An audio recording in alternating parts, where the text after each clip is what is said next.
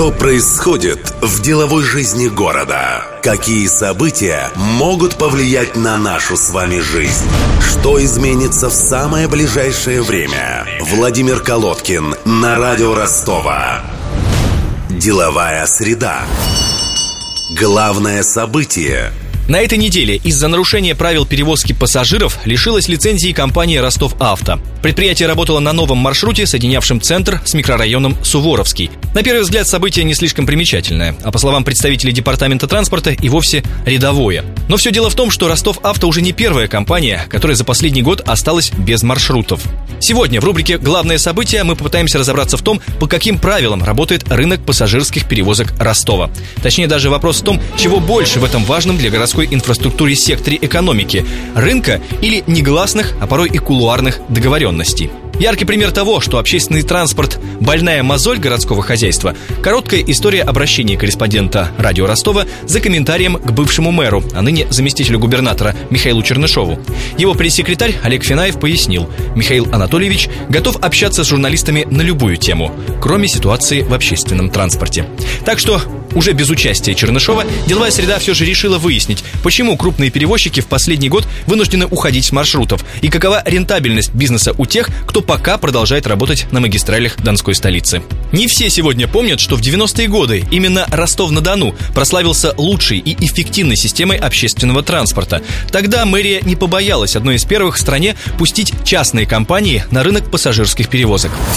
Для справки. Депутат Заксобрания области Евгений Шепелев с 96 по 2003 он, как заместитель мэра, курировал общественный транспорт, в разговоре с корреспондентом радио Ростова заявил, что вся проблема этой сферы скрывается в плохом контроле чиновников над рынком. По словам Шепелева, бывший глава городского управления транспорта Николай Лямов в начале нулевых самовольно пустил маршрутки на дороге города. Тогда на рынок ворвались недобросовестные предприниматели, цель которых была заработать любым путем в кратчайшие сроки. О техническом и эстетическом состоянии своего транспорта они не заботились. Небольшие маршрутные такси вмещали в себя более 30 пассажиров, нарушали скоростной режим и не думали о безопасности. Сейчас, утверждает Шепелев, на рынке уже навели порядок. Но с этим согласны не все. Директор АТП «Ренат Транс» Яков Мехтиев, его компания, проработав около 20 лет, недавно ушла с рынка Ростова, уверен, его бизнесу помешала нечестная конкуренция и коррупция. Напомню, что прошлой осенью Департамент транспорта провел конкурс по распределению маршрутов. АТП Мехтиева по его результатам лишилась ключевых маршрутов, без которых существовать большому предприятию было практически невозможно. По мнению Мехтиева, чиновники воспользовались суматохой перед отставкой мэра в своих интересах. Это все решалось на уровне ниже там департамента транспорта, зама по транспорту и дорогам Максименко, Посохов там и же с ними. Но и часть сотрудников Министерства транспорта. То есть Михаил Торич тут никакого отношения к этому не имеет. У него сложные моменты были лично связаны с его работой. Хотя я не обращался к Михаилу Торичу, понимая о том, что ему своих проблем там через край было. А эти товарищи уже их нет, и они уже не работают. То есть они срубили капусту, как говорят, там и ушли. Согласно информации на официальном сайте городской администрации, чиновники выбирали АТП по таким критериям, как состояние автотранспорта, количество единиц техники и число зарегистрированных ДТП. При этом совершенно не учитывалось наличие своей ремонтной базы и заправочной станции. Об этом радио Ростова рассказал директор АТП-3 Вячеслав Караев. Сам предприниматель на рынке с 96 -го года. Его компания обслуживает одни из самых длинных маршрутов – 96 и 94. Караев признался, автобусов в его парке хватит, чтобы обслужить значительно значительно больше маршрутов, чем ему досталось после конкурса. Но пока машины простаивают, а рентабельность его бизнеса стремится к нулю. Я считаю, что, может, это субъективное мнение, наши предприятия не уступают ни одному из тех предприятий, которые вошли в тройку значит, победителей конкурса по всем параметрам. Это по качеству обслуживания, по техническому состоянию подвижного состава, если обратили внимание. Великолепная производственная база для производства, ремонта и обслуживания. Ни у кого нет такой базы. Департамент транспорта уверяет, конкурс был честным и прозрачным. По словам директора ведомства Аллы Лоскутниковой, критерии к следующему конкурсу они, конечно, перепроверят, но считают все претензии автотранспортников безосновательными. Когда мы с ними встречались, мы говорили об этом, что если кого-то не устраивает рынок перевозок, они могут э, уйти с этого рынка, и у нас всегда стоит замена. Пока еще никто не ушел. Наоборот, все рвутся почему-то на рынок перевозок города.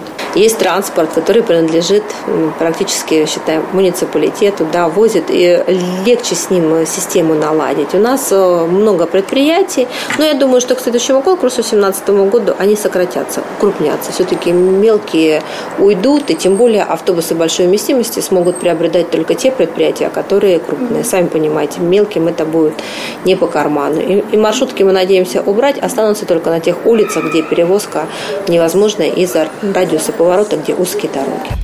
Лоскутникова уверена, новый федеральный закон номер 220 поможет разобраться на рынке пассажирских перевозок.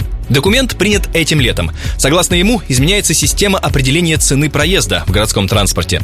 Подробнее о новом законе в нашей справке. Для справки.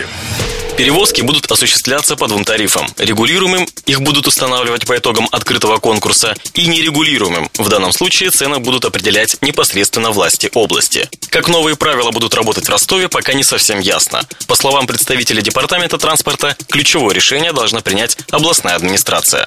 Мы обратились за разъяснением в региональный Минтранс. Чиновники ответили на запрос, пояснив, что все же последнее слово за муниципалитетом. По мнению чиновников областного министерства транспорта, изменение ситуации в городских пассажирских перевозках в связи со вступлением нового закона будет зависеть от администрации Ростова. Документ действует с 15 июля этого года, но статьи, которые касаются тарифного регулирования, будут актуальны только с января 16 Общественный активист Всероссийского движения «Народные маршруты» Александр Мустафин уверен, управлять системой общественного транспорта должны сами его пользователи, обычные горожане. Только так можно избавиться от угрозы коррупции в этой сфере. Наши власти частично это понимают, но чиновники, к сожалению, заботятся о своих э, выгодах. Я сейчас говорю про коррупцию. Поэтому многие вещи просто не делаются. Но когда огласка придается через СМИ, уже а, сама система просто вынуждена становиться более прозрачной. Вот общественный транспорт у нас, он непрозрачен, коррумпирован, и там, как бы не берусь сказать насчет мафиозных структур, я это не знаю, но деньги там крутятся большие, и лоббирование серьезное. Деловая среда решила поинтересоваться у клиентов этого рынка, обычных ростовчан, как они относятся к работе системы городских перевозок.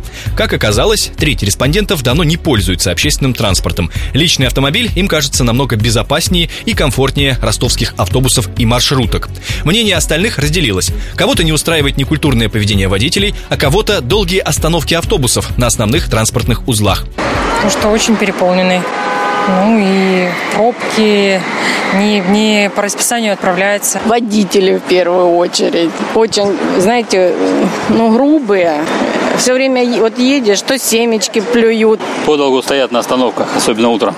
Ну, в Краснодаре более современный, конечно. Вот я живу в железнодорожном районе, это район портовой. Маршруток не хватает, потому что поток пассажиров очень увеличился. Да, в принципе, все устраивает. Учатся культуры поведения водителей большей частью. Летом очень жарко. Это большой минус. В третьей части деловой среды эксперт в сфере макроэкономики Денис Ракша. В интервью нашей программе он дал свою оценку экономической ситуации в России, высказался по поводу возможных последствий участия страны в сирийском конфликте, а также проанализировал программные тезисы Голубева перед его вступлением в должность губернатора области.